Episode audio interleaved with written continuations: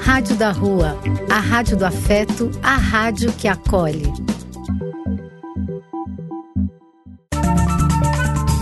Apoio: Casa de Vó, Banho para Geral e Instituto de Políticas Relacionais.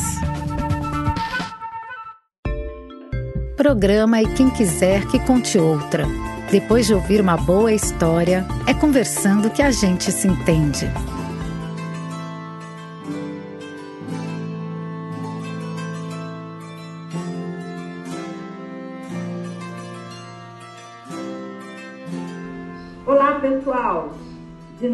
Aqui na nossa contação de histórias, com o nosso programa E Quem Quiser Que Conte Outra, aqui na nossa Rádio da Rua, a Rádio da Espiritualidade e da Magia. Hoje, especialmente, a nossa Rádio da Rua será a Rádio da Magia. Não é, Lu? Verdade, hoje vamos conversar sobre exatamente sobre isso, sobre esse aspecto da rádio. Acho que vai ser bem interessante. Então, como vocês que nos acompanham já sabem, eu, Carmen, que adora contar e ouvir histórias, e a minha amiga Ruth, vamos desbravar um universo novo, das fadas e das bruxas. Ah, que interessante! Vamos, vamos para o imaginário. eu vou fazer um convite para todo mundo tentar se se reportar de novo à infância para ouvir a história que eu escolhi. Uhum. Eu escolhi a história que está num livro para criança, um livro da Silvia Ortoff, e que se chama Puxa, Hora Fada, Hora Bruxa. Vamos ouvir? Com certeza, vamos lá.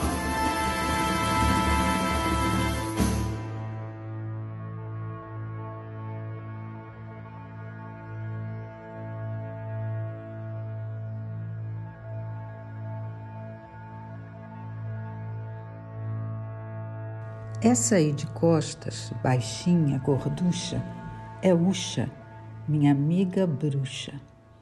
Uxa muda muito de opinião. Tem dia em que ela só diz: sim, claro, lógico, é verdade, naturalmente, concordo plenamente.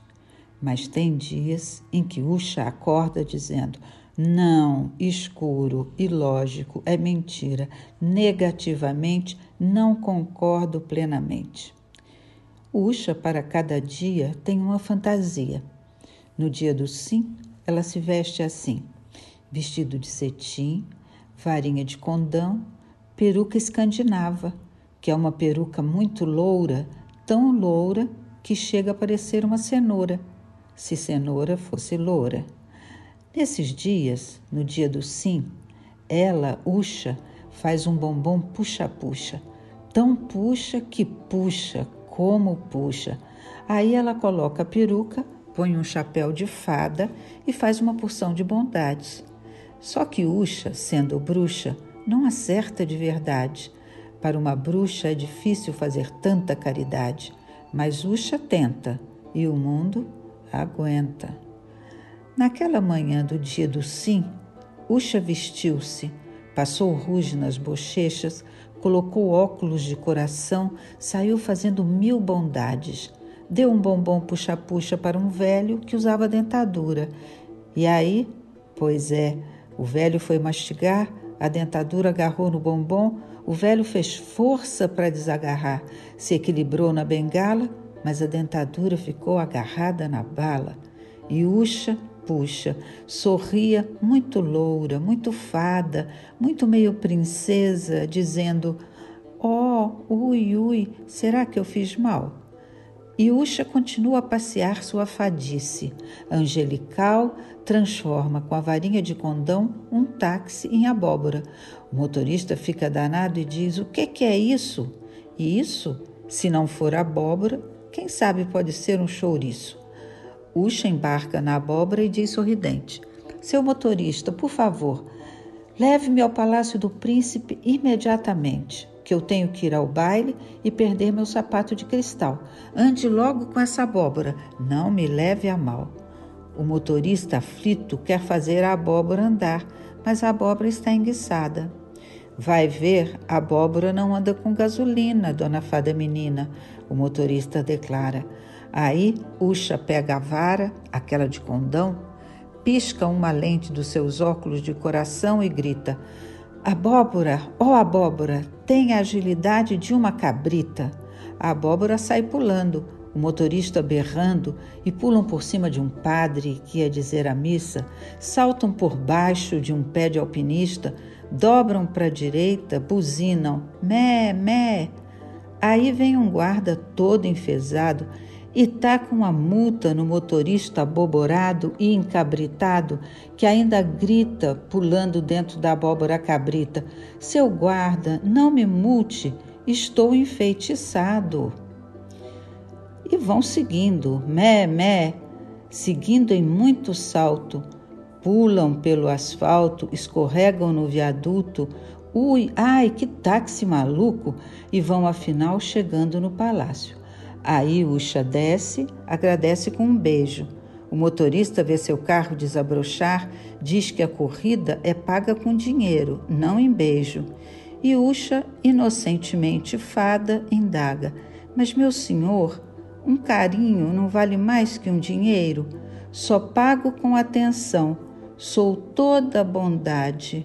Por isso, perdão, só posso pagar com o coração.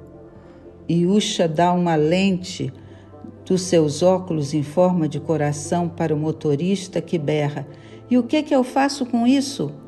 Não sei. Sou uma fada, não entendo de economia, mas sei, não sei das realidades de cada dia, com isto, aquilo, isso.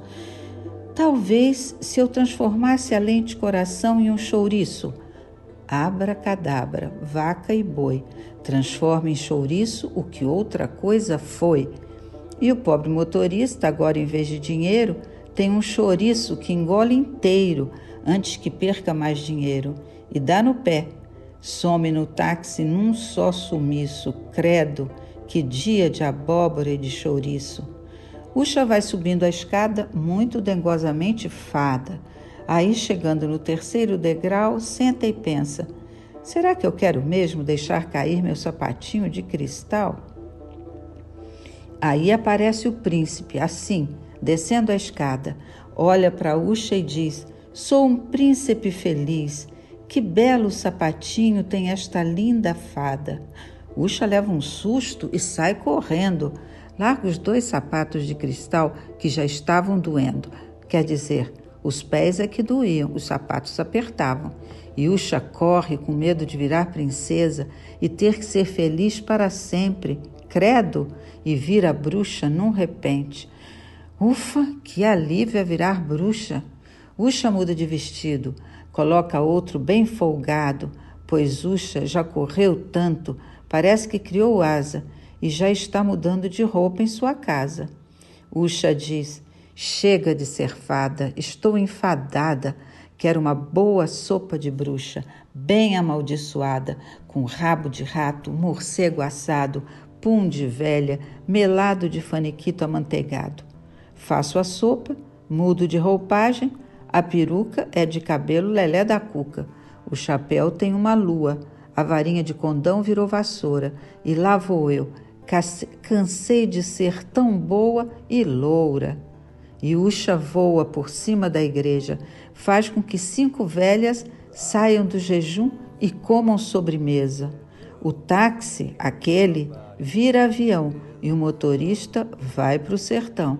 O guarda de trânsito, aquele que multava, se veste de baiana, pois o dia vira carnaval e, em vez de multar, canta Chiquita Bacana. E lá vai a Uxa, muito bruxa, faz novas balas, puxa. Dessa vez são balas que puxam os dentes de leite que balançam. E as crianças, em vez de terem que arrancar os dentes de leite, comem balas de Uxa, que gostosura. A vida com a bruxa, na verdade, é uma maldade, beleza pura.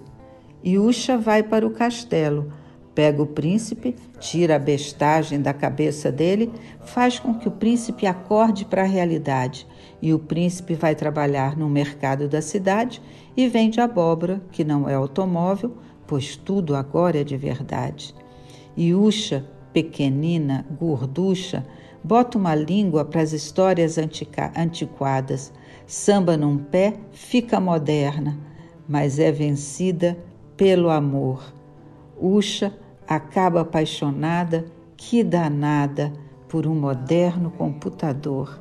E assim é Uxa, a bruxa, ora boa, ora ruim, ora antiga, ora moderna. Afinal, Uxa muda, muda muito, constantemente. Eu acho, sei não, eu acho Uxa muito parecida com muita gente.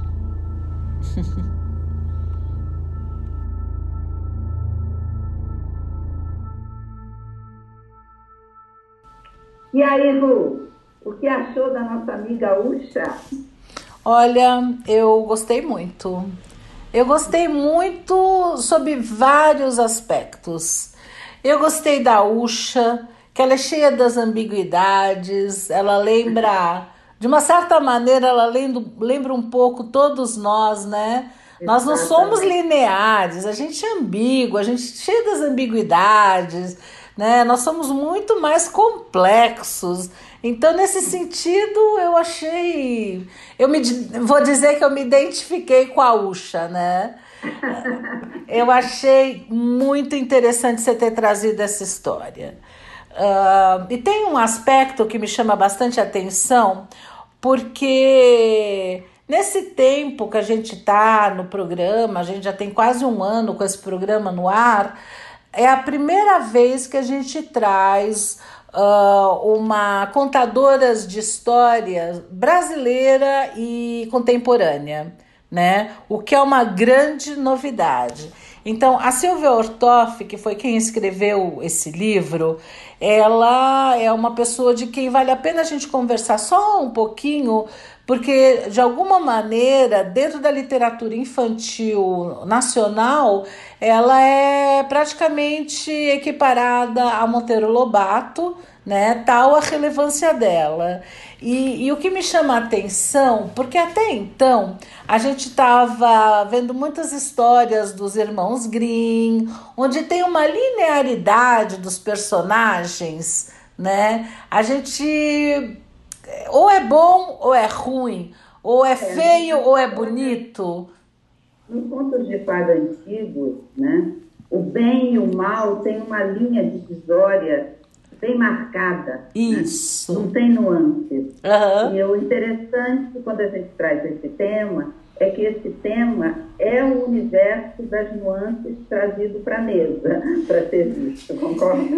Olha, eu concordo e eu amplio, porque eu, eu acho que na realidade, se a gente pensar, a, a Silvia, né, ela é contemporânea, ela viveu de 1932 a 97. Né, e faleceu jovem. Ela poderia, se não tivesse ficado doente, ela poderia talvez estar entre nós, continuando a produzir, exatamente. Ela fazia muito mais coisa do que escrever. Ela, ela é uma artista completa, muito interessante. Então, uh, eu, acho que o que mudou porque os irmãos Grimm, eles publicaram os contos 1812. Então, o que eu creio que mudou nesse tempo, que é um tempo grande e ao mesmo tempo não é, é na realidade é quem é a criança, a visão de infância que se alterou, né? Eu acho que o, na época dos irmãos Grimm foi quando começou a ver criança como uma criança e não um pequeno adulto né? Porque até então tratava-se as crianças como pequenos adultos. E hoje. É, é, teve uma mudança, pelo menos com relação à roupa, né? As famílias ricas que faziam, pintavam o, um quadro, né? contratavam pintor para pintar os familiares, as crianças eram vestidas de início com roupa de adulto. Uhum. Depois começou essa mudança muito lenta, Isso. de pelo menos vestir criança como criança. Uhum. Né? E aí entra também contação de história para as crianças, mas, como a gente já viu em outros programas, com contos antigos, a, a mensagem que passava para a criança era passada de uma forma dura, crua. Sim. Né? E isso só vai mudar realmente nos tempos atuais. Uhum. É século né? É século XX, a gente já está no século XXI, então isso é recente, né? Sim, é recente, mas é, é interessante a gente perceber como isso mudou. Eu vou até contar uma história engraçada para você.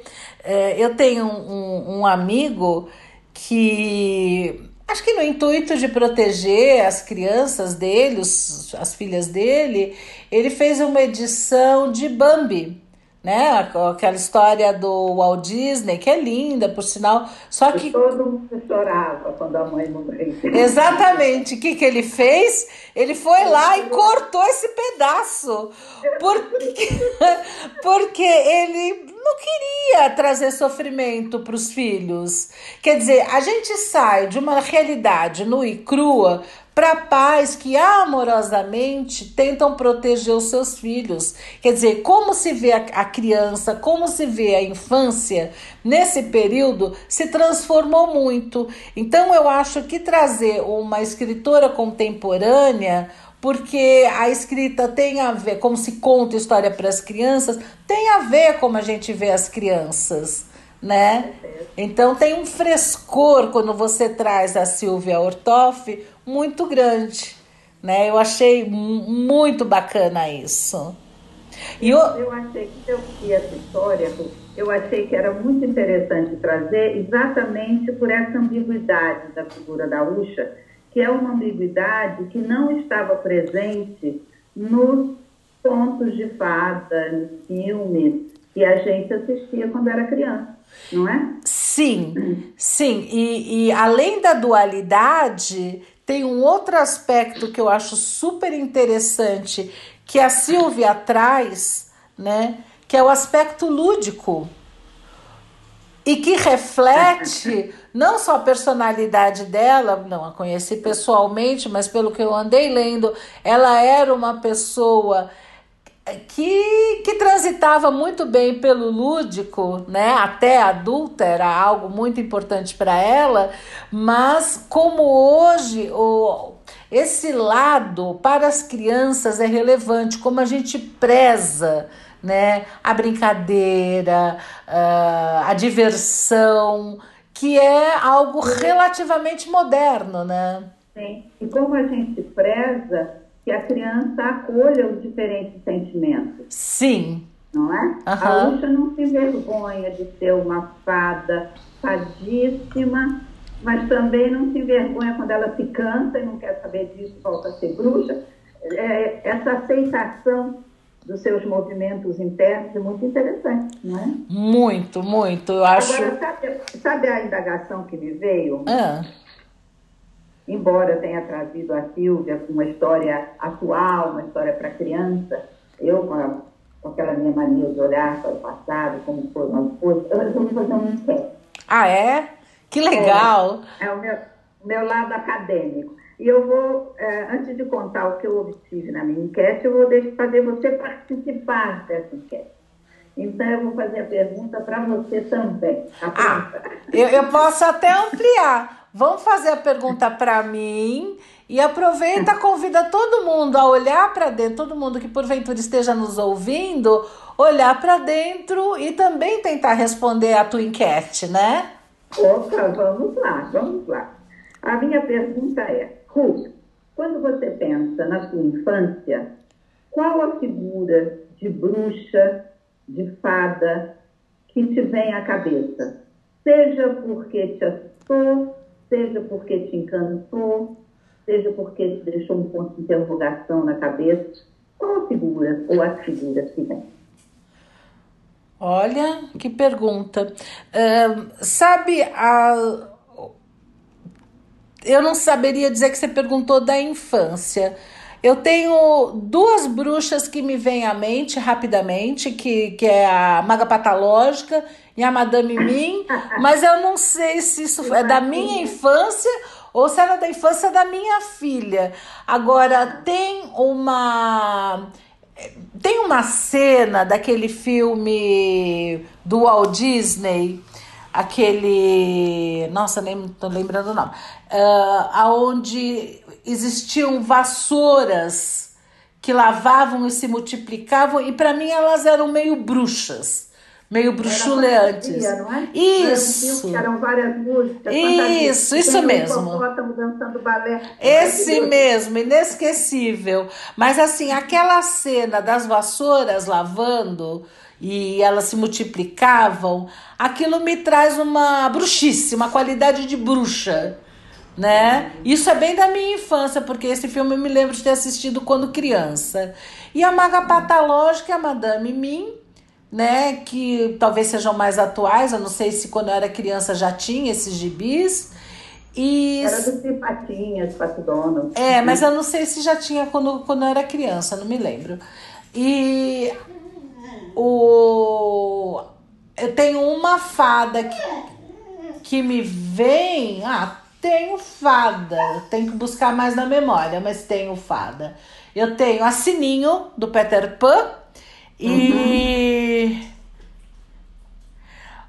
Da Bela Adormecida eram fadas ou eram bruxas? As... Fada da madrinha, era fada. Só que uma delas era ruim. Então era eu... fada madrinha.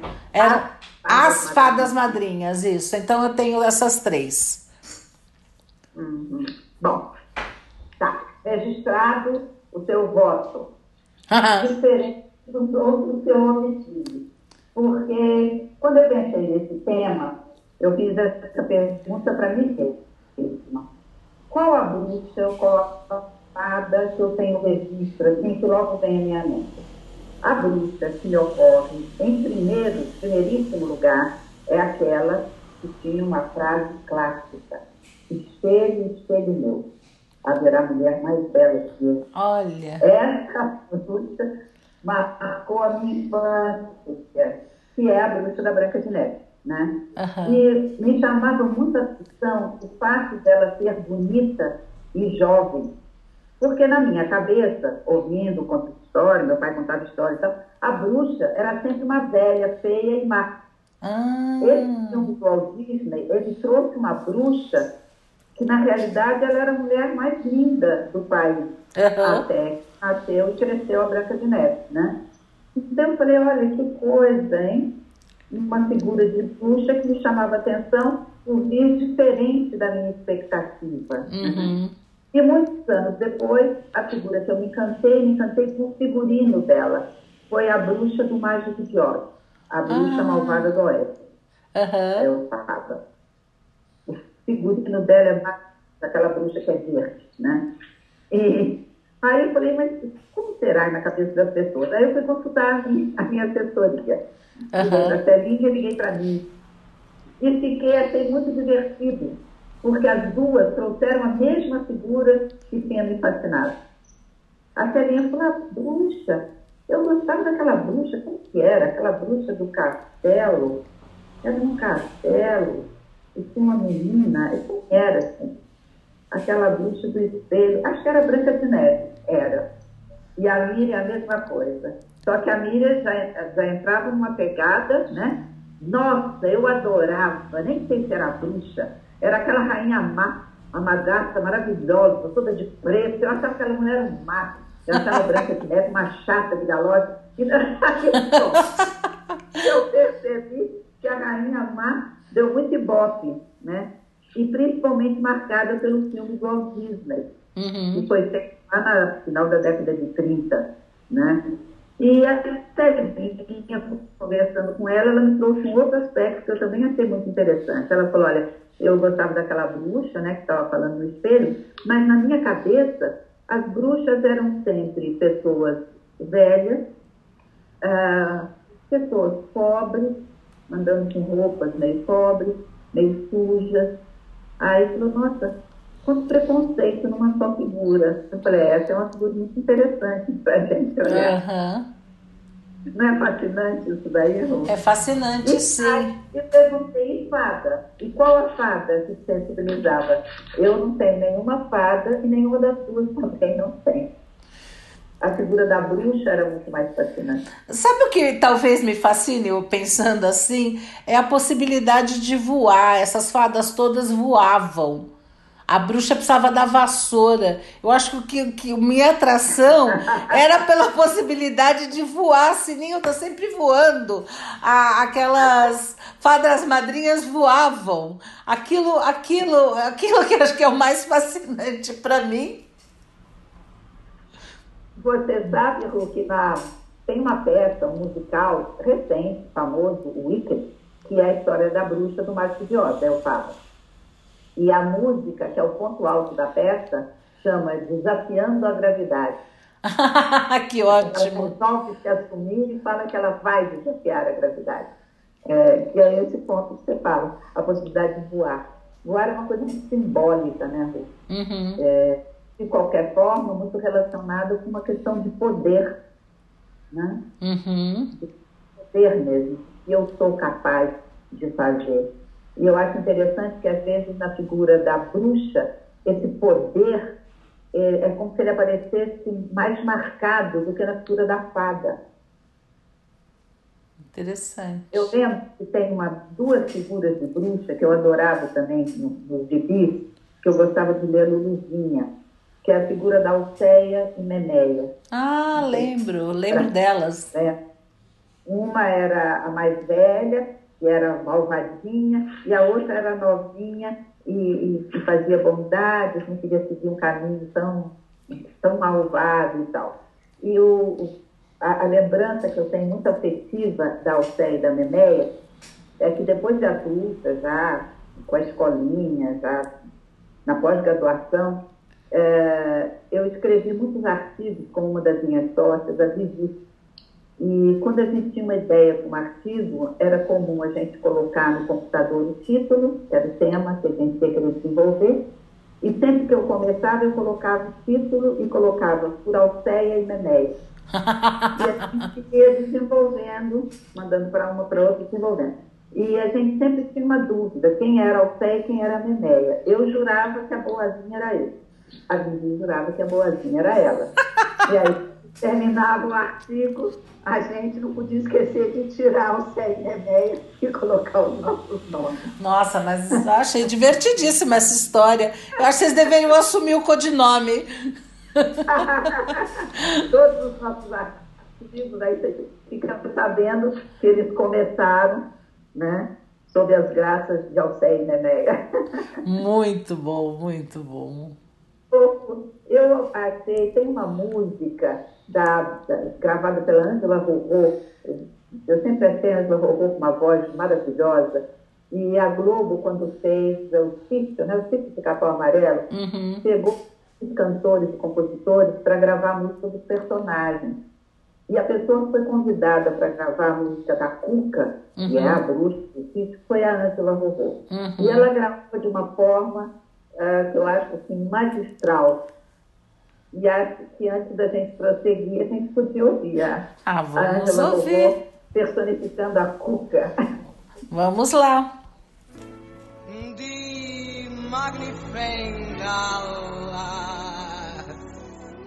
calafrios para quem suar. A Cuca vai pintar que vai de arrepiar.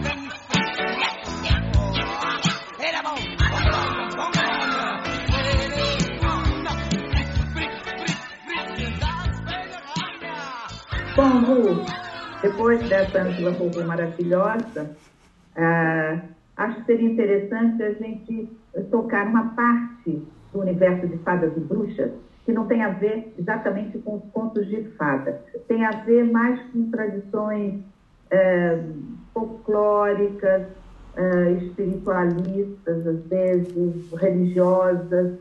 E, para isso, talvez fosse interessante, como a figura da fada não é tão presente aqui para nós no, no Brasil, uhum. a não ser a espada, talvez fosse interessante conversar com alguém que mora nesse universo que eu considero um pouco mais como o reino das fadas, digamos assim. Uhum. Alguém que está lá no Reino Unido.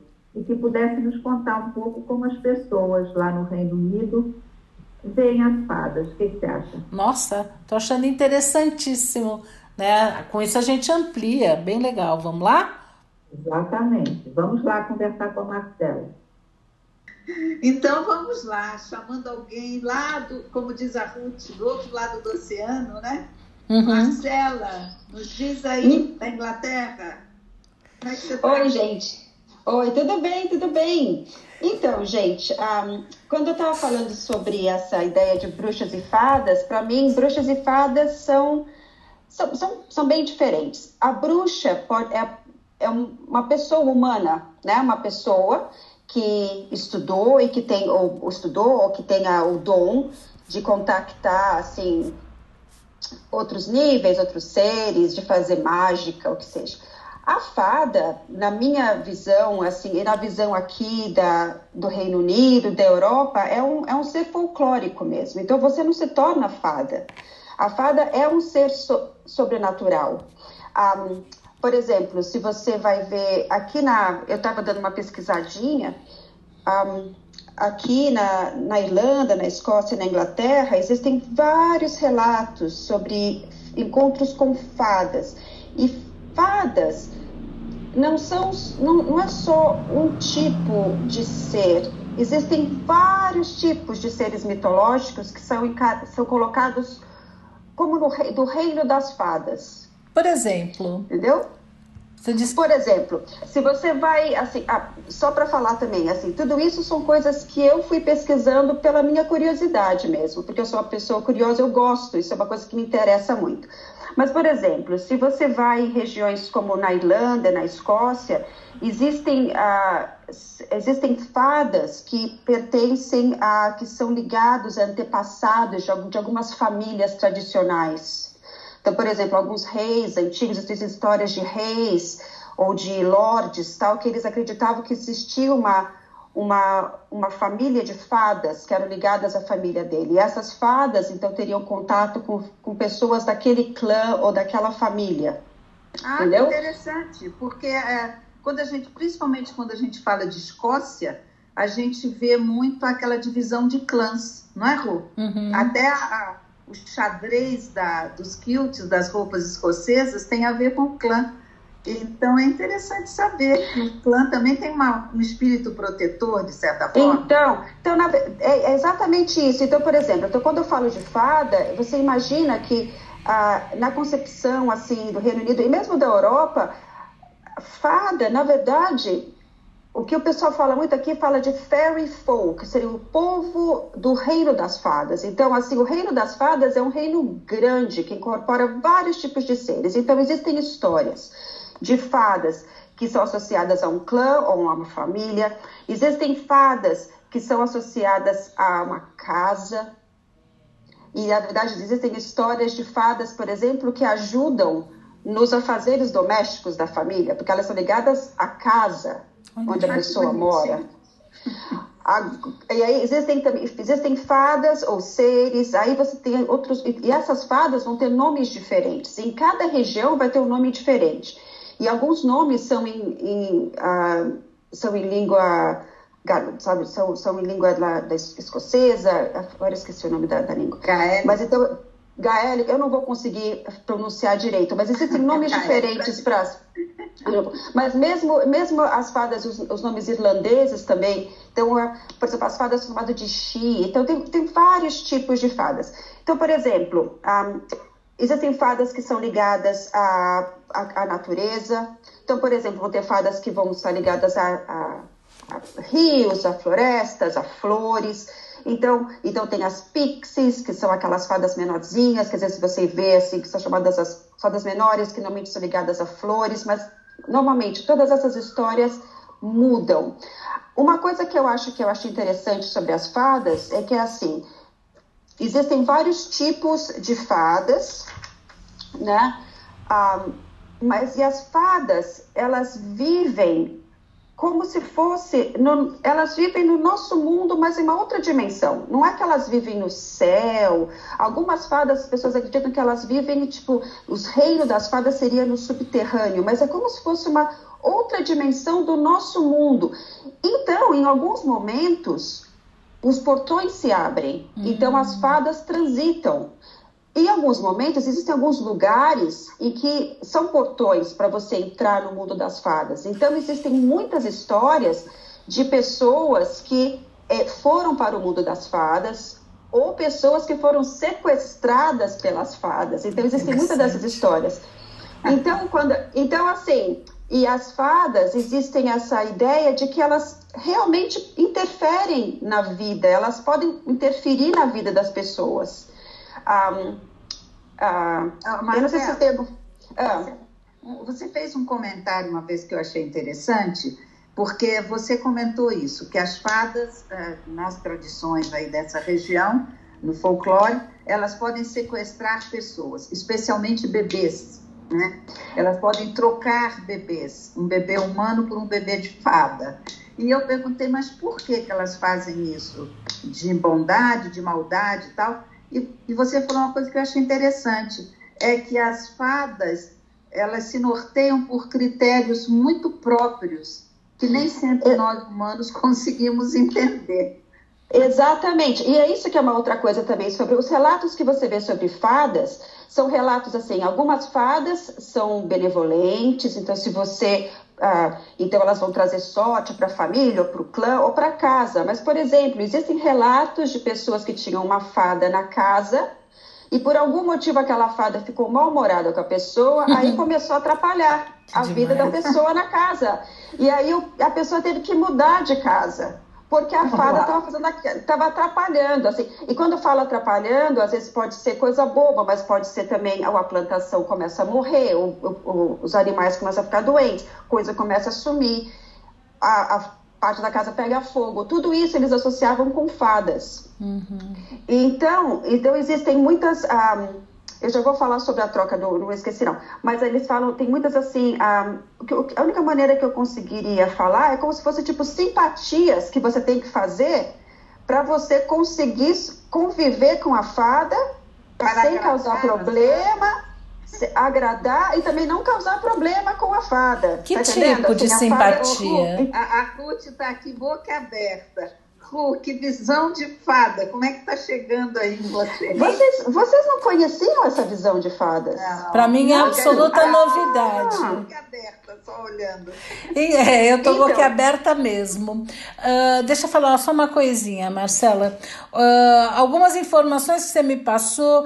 Uh, são absolutamente novidade, creio, para todo mundo que está ouvindo porque, assim, do pouco que eu estudei, as fadas eu vi que em algum lugar eram consideradas elementar, elementais do ar, né? E você está dizendo que aí se considera fada ligada a várias coisas da natureza.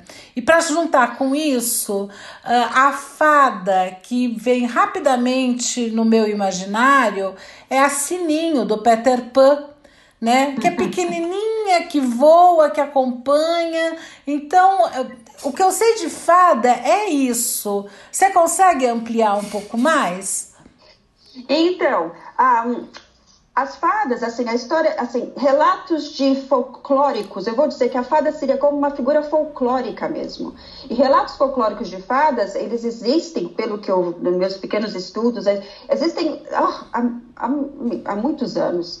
Na Idade Média tem relatos de fadas. E então o que acontece? Ah, e aquilo que, que, eu te falei, e as fadas, ah, a imagem que a gente tem da Sininho seria um tipo do ser que vive do mundo das fadas, entendeu? Uhum. Agora, por exemplo, para vocês, para um, para você também entender como esse, esses seres mudam. Na maioria dos relatos antigos, os encontros com fadas, as fadas seriam como, pareceriam com pessoas, existem relatos de que as fadas pareciam com pessoas, que às vezes elas tinham um rabo, e era o rabo que, que, que dizia, falava, opa, embaixo da saia tem um rabo, então aquela é uma fada. Às vezes são pessoas um pouquinho menores, ah, então assim, então, então a, a, a primeira vez que existem relatos de fadas com asa, isso foi na época da, da vitoriana aqui da Inglaterra. Foi quando começaram a fazer pinturas e desenhos de fadas, e aí os artistas começaram a colocar asas. Primeiro eram asas de animais, então tinha fada com asa de borboleta, asa de passarinho, asa de morcego. E aí essa ideia, e aí foi durante a época vitoriana que a ideia da fada com asa surgiu e que a ideia de fada se associou mais a crianças. Uhum. Isso porque também na época vitoriana teve uma mudança também de como você tratava as crianças, principalmente as crianças mais ricas, né? Então essa mudança, então isso veio é, é uma coisa é bem recente essa ideia de fada com asa. Então mesmo a ideia da da sininho é uma figura recente, se você parar para pensar, sei lá, 1700, final de 1700 para cá, 1800. Um, por exemplo, tem uma história que eu estava vendo, porque a Sininho, um, ela seria considerada uma pixie. Pixie é, é como eles é, chamam a fadinha, aquela fada pequenininha, com cabelo meio curtinho, espetadinho, com aquela roupinha meio verdinha, seria a pixie. Mas existem relatos, por exemplo, de que ah, na Cornualha, eu acho que é isso que eu vi, que às vezes as pessoas, a pessoa acordava de manhã e um dos cavalos estava todo suado.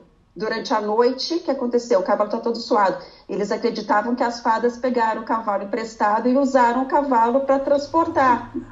Entendeu? Então, quer dizer, as fadas não tinham asa. Então, as fadas também usavam, tinham caso de fadas emprestando os cavalos, que precisavam se deslocar e aí eles falavam que foram, uh, foram pegos pelas pixies. Então, essa ideia de fada alada é, é recente. Oi. Se essas fadas trançassem o rabo dos cavalos ou a crina, a gente já ia dizer que era o Saci hein? então, a minha. É exatamente isso. Na, na verdade, se você a gente parar para pensar, aí, pelo que eu entendo, a ideia de fada folclórica é o Saci Pererê seria do mundo das fadas. Uhum. E é por isso que a gente não posso, eu não consigo entender que a gente, que a fada e a bruxa, porque a gente não vira essa pererê. A gente pode ter um contato com ele. Você pode ser, de repente, uma pessoa, uma, uma bruxa que consegue acessar e conectar com os seres da supernat sobrenatureza da natureza, mas você não consegue virar um saci. Interessante. Ah, eu respondi, Ruth, o que você perguntou? Ah, eu acho que sim. Eu acho que sim. E se você, se você imaginar o mundo das fadas, ele é um mundo amplo, que existem vários tipos de seres. Em, algum, em, em países diferentes vão ter tradições diferentes. Então, por exemplo, vai, assim, vão existir fadas ligadas ao ar, assim como vão existir fadas ligadas à terra, à planta, à rocha, a, a rio e a casas. Não precisa ser exatamente uma coisa natural, pode ser também uma casa, pode ser uma ruína, uma caverna. Uhum. Ou pode ser, ou podem ser fadas que têm o seu próprio, a própria sociedade delas. Existe um grupo de fadas. Uhum. E, e, tão forte é essa. Oi, desculpa. Mar, é, uma, uma última coisa. É, eu, eu fiquei muito curiosa quando você falou dessa troca, né? Que o pessoal fala aí na Inglaterra dos changelings, né? Então, você desse uma comentada rapidinho nesse. Então, então, esse mundo das fadas é um mundo tão próximo, porém distante, mas ele é tão próximo que existem muitos relatos de pessoas que vão para o mundo das fadas. Entendeu? Existem muitos relatos de várias histórias. E existem relatos de. Uma das histórias que eu acho mais interessantes é a história dos changelings. Eu não consegui uma tradução para essa palavra, mas a palavra change eu acho que vem de troca. Mas, as, mas existem vários relatos de que. histórias de que as fadas trocam pessoas, principalmente bebês. As fadas vêm, pegam um bebê recém-nascido, humano, levam para o mundo das fadas e deixam um bebê fada no lugar. Mas para quê? Esse bebê fada. Para quê? Exatamente. Exatamente. Eu não consegui encontrar uma explicação. A minha concepção é que as fadas as fadas têm motivos que são os motivos das fadas. Uma das coisas que você vê sobre as fadas é que elas às vezes são muito sapecas, até meio maliciosas. Existem muitas histórias de que as fadas são meio elas gostam de brincar com as pessoas. Uhum. Então, por exemplo, crianças, bebês, por exemplo, se uma criança. Existe um caso que eu vi até na internet de um menino na Irlanda, em 1800. Ele, ele era um menino que tinha desabilidade. Então, muitas crianças que tinham problemas, não conseguiam andar, não conseguiam falar, eles acreditavam que poderiam ser um changeling. Uhum. Existem casos de crianças, por exemplo, que foram mortas porque os pais estavam tentando tirar a fada ou trocar a fada dessa criança. Então, era uma das explicações que as pessoas tinham para alguma desabilidade das crianças. Uhum. Outras pessoas também que eram trocadas, parece, eram mulheres que tinham acabado de ter filho. Eles acreditavam que essas mulheres eram sequestradas assim, pelas fadas para elas amamentarem bebês fada. Isso também tem algumas histórias que existem também, mas normalmente eram bebês. Mas uma história que eu achei interessante, que eu estava falando com a, com a Carmen, é que existe uma história e de uma mulher, que verdade, história verdadeira, na verdade, na Inglaterra, se você vai na internet, você vê fotos, fotos dela, fotos do marido. Ela chama Bridget, chamava Bridget Clary, e ela morava na Irlanda, era casada, e ela, o marido trabalhava numa outra cidade, ela era bem independente, pelo que eu percebi, era uma mulher bem independente. E o marido cismou que ela era uma changeling. E ele, ele, ele cismou que ela era uma changeling e em 1895 o marido com mais nove pessoas tentaram tirar a fada dela ou e ela acabou sendo morta. Ela foi encontrada, o corpo dela foi queimado. E acreditaram que fizeram vários rituais, aquelas coisas que eu falei das simpatias, mas forçaram comida, e enfim, a mulher foi morta em 1895. O marido, ele foi a julgamento e parece, uma das histórias conta que no dia seguinte que ela morreu, ele foi numa região perto da casa dele, onde eles acreditavam que era um portal para o mundo das fadas, esperando a mulher dele voltar ele realmente acreditava que a mulher que estava na casa dele era uma changeling, não era a mulher dele, era uma fada Mas, que tomou o lugar da mulher dele. E não só ele acreditava, como mais nove pessoas uhum. acreditaram também e foram julgadas. O que acontece? E existe até, para você ver, existe até uma, uma, uma música, que é uma música de pular corda na Irlanda, que crianças pulam corda, que é uma música que fala assim: eu vou traduzir, ela fala assim: você é uma bruxa ou você é uma fada? Ou você é a mulher do Michael Clary? E eles ficam pulando corda e cantando.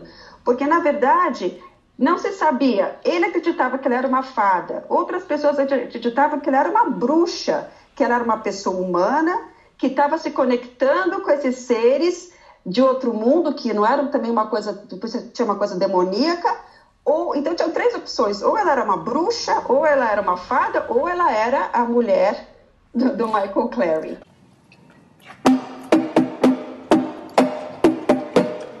Are you a witch or are you a fairy? Or are you the wife of Michael Clary? You the wife of Michael Clary? E você sabe Nossa. que tipo de comportamento dela, que atitude ela tinha, que, que deu espaço para pensar? Então, então, pelo que eu vi assim na internet, ela era uma pessoa, ela era, o marido trabalhava fora, numa cidade fora, não eram ricos, então ela era meio independente, ela costurava. Se você parar para pensar, ela morreu em 1895, não faz tanto tempo. E ela, então eu não sei se foi isso, não sei se foi o marido, uma desculpa do marido, ninguém realmente sabe. Ele foi preso por 20 anos, ele ficou preso. O fato é que ele e mais nove pessoas cometeram o crime e, a, e continuavam afirmando durante todo o processo de que ela era uma fada, que ela não era mulher dele, que ela era fada e que o que eles estavam fazendo eram fazendo os rituais para que ela, a fada saísse, que ela voltasse, ou que, pra, ou que se morreu, que morreu foi a fada. Nossa. Então foi assim. Então, exatamente. Então, para você ver que, é, na verdade, ela é considerada a última mulher queimada como bruxa na Irlanda. algumas pessoas falam, mas existe aquele, aquela, essa, essa coisa meio tênue. Ele não falava que ela era uma bruxa, ele acusava ela de ser, de ser uma fada, ela, ele acusava ela de não ser a mulher dele. Era outra Nossa, pessoa. Marcela. E na verdade, e na verdade, só, só para terminar, existiam várias pessoas que eram os, tipo assim, os curandeiros de fadas. O trabalho deles era curar pessoas de, de contatos com fadas. Então, por exemplo, tem um outro caso que eu vi também, que era uma mulher que ela foi ah, também era na 1800, ah, 1800 e tanto, ela foi acusada pelo governo britânico de ser meio de uma charlatona. Como é que chama aquela pessoa que vende coisa que não é verdade? Ah, charlatão. É. Um charlatão. Porque, ela, porque pessoas, quando parentes morriam, as pessoas achavam que as fadas tinham levado. Então ela, ela falava que ela trazia eles de volta do mundo das fadas.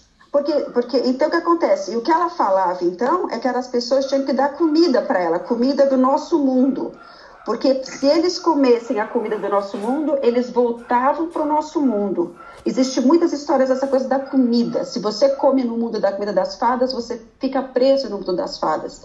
Da mesma maneira, se você está preso no mundo das fadas, se você volta a comer a nossa comida, você consegue voltar. Fato é que durante o julgamento dela, várias pessoas afirmaram que viram os, os, um, os parentes que voltaram por causa, e que eles voltaram por causa do trabalho dela. Mas Uau. tem uma comida que é específica para fada? Não, eu acho que não. Eu acho que assim, depende das as tradições são diferentes. Uma coisa que eu vi muito normal é que se você quer espantar fada, ferro. Isso em muitos, muitas tradições eu vi. A pessoa usava ou coloca ferro no bolso, ou pedacinhos de ferro, ai, né, assim, pedaços de ferro meio que afastam as fadas. Mas eu não vi nada assim que. Ah, para agradar as fadas, coisas doces também, que você vai ver em tradições, coisas doces. As fadas gostam de coisas doces.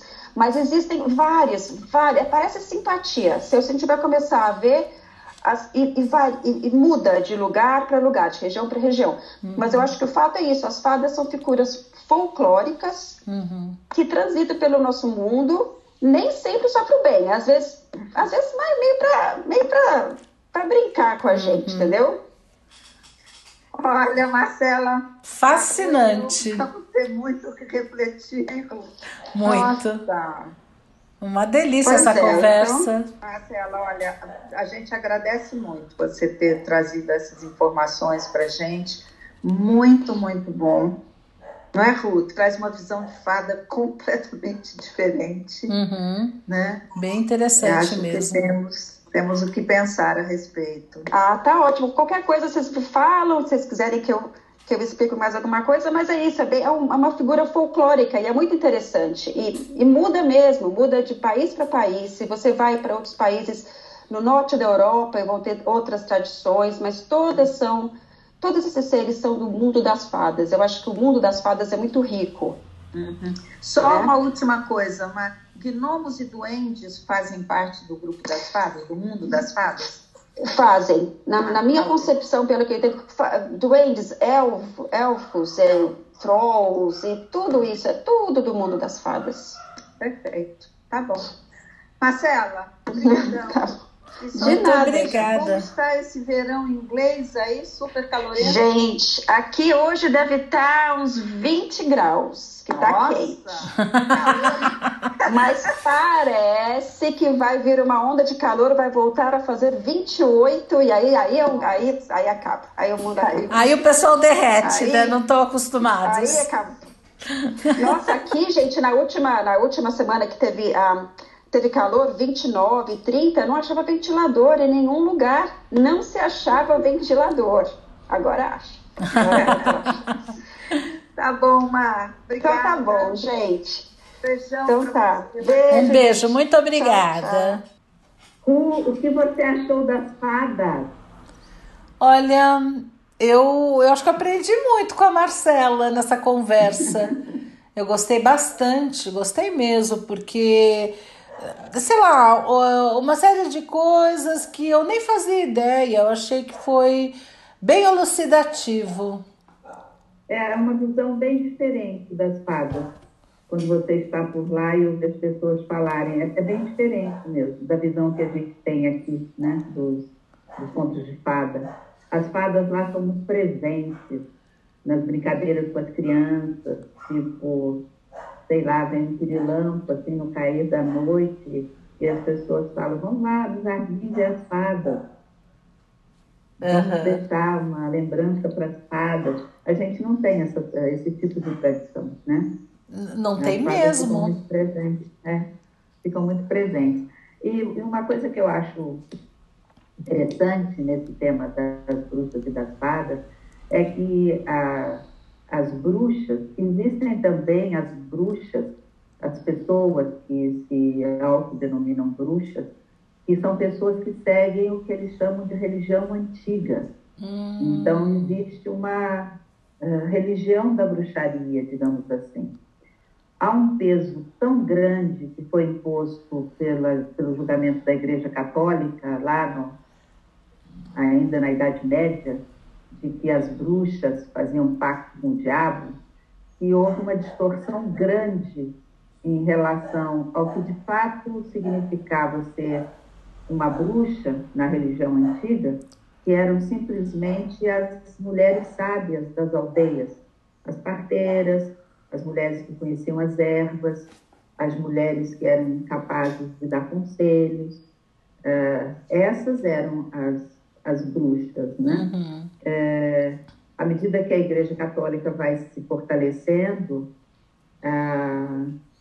toda, toda essa religião antiga, pagã, passa a ser considerada uma religião de heréticos. Uhum. Então, não serão só os judeus que serão perseguidos por heresia, as bruxas também. Né? Uhum. E aí há toda uma releitura dessa religião antiga, introduzindo-se nela a figura do demônio, que é uma figura que absolutamente não existe na, na religião antiga. Né? Uhum. Essa figura do mal corporificado como demônio não existe.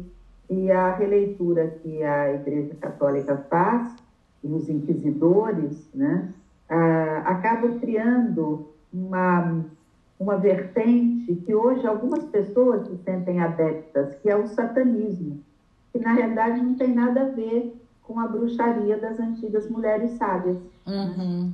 Só que nessa confusão e nesse jogo de poder, muitos e muitos foram condenados à fogueira, né? E, Judeus e... que não abjuravam da sua fé, Uhum. bruxas que eram consideradas parceiras do demônio e assim por diante. Né? E, e, é interessante, bem, a gente vem estudando ervas, todo um conhecimento mais ligado à natureza que eu considero muito uhum. interessante, né? Uhum. E outro dia encontrei uma amiga minha e comentei que eu estava estudando as ervas, eu acho muito interessante voltar para uma coisa mais ligada à natureza, uh, usar todo esse saber e, e, e, e essa vegetação que está aí para gente. Uh, e que eu brinquei, falei, estava me tornando uma bruxa, porque agora eu sei fazer chás, uhum. escaldapés, eventualmente banhos, né? Estou trabalhando com aromaterapia, então algumas coisas podem ser tratadas dessa forma que eu estava me virando, eu estava virando uma bruxa, de uma forma brinca, brincando. Nossa, essa minha amiga, ela regalou dois olhos de uma com espanto. Uh, para ela, dizer bruxa ainda está muito associada a coisas ruins e não Sim. a esse conhecimento da natureza que está aí para gente. E aí, isso tem a ver com essa uh, leitura equivocada e bastante cruel uh, que a Igreja Católica, na figura de seus inquisidores, fizeram a respeito da bruxa. E você sabe que tem um livro clássico que foi escrito, eu creio que no século XV, por dois monges dominicanos, que é o livro clássico de cartas bruxas, que chama O Malius Maleficarum, o Martelo das Feiticeiras. É um, um, livro que orienta o inquisidor a como descobrir se alguém é bruxa. São descrições de torturas. As torturas eram, é, não tem nem palavra, Então, acho que depois de um tempo na mão daqueles inquisidores, você dizia que até o Papa era um bruxo, entendeu? Você confessaria qualquer coisa que as pessoas quisessem. Uhum. E aí, depois que a pessoa confessava que era uma bruxa, aí então a pessoa ia para a fogueira, mas pelo menos ela ia ter, em alguns lugares, o privilégio de ser estrangulada antes. Quando a pessoa se mantinha firme, que não era uma bruxa, aí ela ia para a fogueira e morria queimada mesmo, a seco. Né? Uhum. É, já na Inglaterra, era diferente o tratamento, porque, como falam as histórias antigas, no Mágico de Oz também tem isso, as bruxas não suportavam o contato com a água. Olha que coisa chocante, as bruxas todas centradas nos fenômenos da natureza, no ritmo da natureza. Então, acreditava-se que as bruxas não suportavam o contato com a água. Uhum. Então, amarrava-se a mulher numa cadeirinha, a mulher que tinha sido é, considerada bruxa, afundava-se a cadeirinha num rio e depois de um tempo levantava a cadeirinha. Uhum. Se a mulher estivesse morta, as pessoas diziam, ai, que alívio, que bom, ela não era bruxa mesmo, porque ela morreu. e se a mulher ainda estivesse viva, fala, nossa, não é que ela é uma bruxa mesmo? Então a gente pode colocá-la embaixo das pedras. Iam colocando pedras pesadas, pesadas, até a pessoa morrer. Uhum. É uma coisa é, eu acho que puxa um lado nosso de ser humano, né? de descobrir, de ter que estabelecer onde está o seu inimigo e para o inimigo você deseja a pior morte possível. Uhum. Então, quando a gente revê momentos da história, vem essa, essa lembrança desse lado nosso. Então, quando a gente ouviu a história da Tildortor e, e ela traz a Uxa, que ora é fada e ora é bruxa, uhum. ela traz para gente uma, um recado que é, ó, nós somos assim, né? Bem e mal, claro e escuro, uhum. sim e não, eles estão dançando dentro da gente. Sim. E a sim. gente precisa aprender a lidar com isso. Uhum. Eu fiz, quando eu estava fazendo uma enquete, eu tenho uma amiga que é uma bruxa, né? Uhum. Segue a religião antiga e astróloga. E eu perguntei para ela se tinha alguma bruxa de contos infantis que a tinha sensibilizado especialmente. Uhum. E, e, a resposta dela é que ela sempre gostou da bruxa do João e Maria. Ah, é? Por quê? Aliás, tem um filme atual. Ela, ela só me respondeu a enquete, eu não entrei em detalhes com ela, mas vou querer saber depois. Ah, eu quero muito atual, saber é, o que atrai, né? É muito é muito, muito interessante. A Bruxa do João e Maria é muito interessante, a versão atual. Aliás, hoje em dia, as bruxas, não sei se você reparou, elas são, são atrizes bonitas, mulheres bonitas uhum. são colocadas para fazer a bruxa. Uhum. Diferente do, até da música, da, da Bruxa do Mágico de Oz original. Uhum. Fizeram uma mulher, caracterizaram ela bem feia, né? E é, essa minha amiga bruxa uma vez comentou que isso se dava provavelmente porque as pessoas falavam que a bruxa ela tenta descobrir a magia de lidar com o tempo. Geralmente ah. as bruxas parecem muito mais novas do que são na realidade. Nos filmes é assim mesmo. Mulheres bonitas, quando você vai olhar, vai olhar, elas têm apenas uns 350 anos. Interessante, né? Quer dizer, você traz. A gente comentou do, das bruxas terem um conhecimento de ervas. Agora você está falando do conhecimento do tempo. E eu fico aqui pensando, né? Por que, que será que uh, uma pessoa que sabe usar uma babosa para uma queimadura, uh, sabe usar uma carqueja ou um boldo para fazer um chá para quem está com problemas de fígado e melhora com isso. Por que, que isso assusta tanto? Né? Porque quem Eu detém esse conhecimento. Tem sempre uma questão de poder, Uhum. Sempre um jogo de poder. Por que será que uma família que tem tradições diferentes, faz eh, uma comida usando temperos diferentes, ou celebra momentos do ano de uma forma diferente, como as famílias judias na Europa medieval, por que, que eram consideradas tão assustadoras também? Uhum. Se você tem especialmente um comerciante que está bem de vida e tal, e ele vai para um caminho religioso que é diferente do seu, isso pode colocar você em questionamento, né? Que caminho é esse? Só pode ser um caminho do mal. Uhum. O cara está melhor do que eu, até financeiramente. Você tá, não sei. Eu sempre acho que tem um jogo de poder por trás. Sim, Hoje em dia a gente sim. vê muito isso, né? Em, em locais religiosos que supostamente as pessoas deveriam estar falando de uma relação mais amorosa e mais parceira com outro ser humano, você uhum. tem uma visão é, eu, eu nem sei que expressão usar, mas uma visão, no mínimo, intolerante uhum. em relação à religião do outro. Né? Uhum. É, você traz, o aspecto, você traz o aspecto de poder uh, do diferente, da religião. E eu acho que, por exemplo, com relação às ervas, eu tra traria até o aspecto econômico, né? Porque você vai na loja e você compra o shampoo com aloe vera, que é a tal da babosa. Você uhum. usa um comprimido para, sei lá, para melhorar a tua dor de cabeça, sendo que você eventualmente poderia estar tá usando métodos naturais para lidar com a tua dor de cabeça. De tudo, por exemplo. é. Né? Quer dizer, eu acho que tem também interesses econômicos presentes. É, com certeza. E quando a Marcela falou aquela imagem que você achou tão bonita, que ela acha que a bruxa é alguém que estuda, a fada é como se fosse um, uma entidade, mais que uma entidade, como se fosse um orixá, Ou, né? usando a linguagem da Umbanda. Eu gostei né? muito quando ela falou, é, e eu encontrei isso também pesquisando, que as fadas são elementais, elementais, elementais. do ar. Então Achei... são diferentes, qualitativamente diferentes das bruxas, Sim. porque as bruxas são pessoas e pessoas que estudam.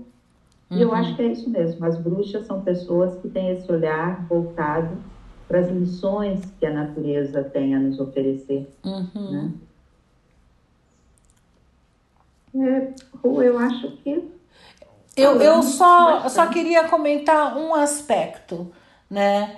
Uh, que a conversa de hoje me suscitou, que é o seguinte: quando, por exemplo, a gente sabe que houve toda uma perseguição às bruxas, a gente levantou alguns motivos. Então, o, o que eu gostaria de deixar é um convite de, sabe assim, dar uma levantadinha e tentar sempre olhar o porquê.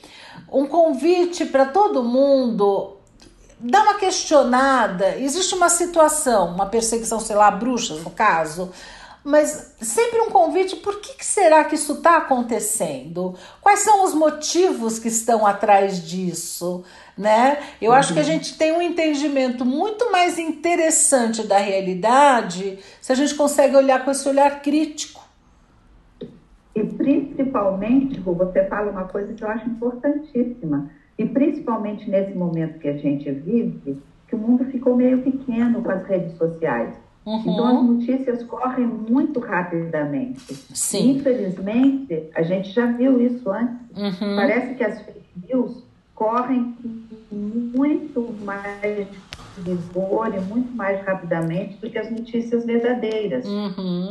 Então, quando você faz esse convite para parar e tentar olhar, mas será que é assim mesmo? E por que será que isso está sendo colocado? Por que será que isso está sendo dito? Também é um primeiro passo para você começar a questionar a veracidade de algumas uh, afirmações que vêm para você como verdades pétreas, né? Uhum. Inalteráveis. Exato. Esse é um ponto importante. Né? E como a gente viu, né? A Uxa ela pode ser metade fada e metade bruxa.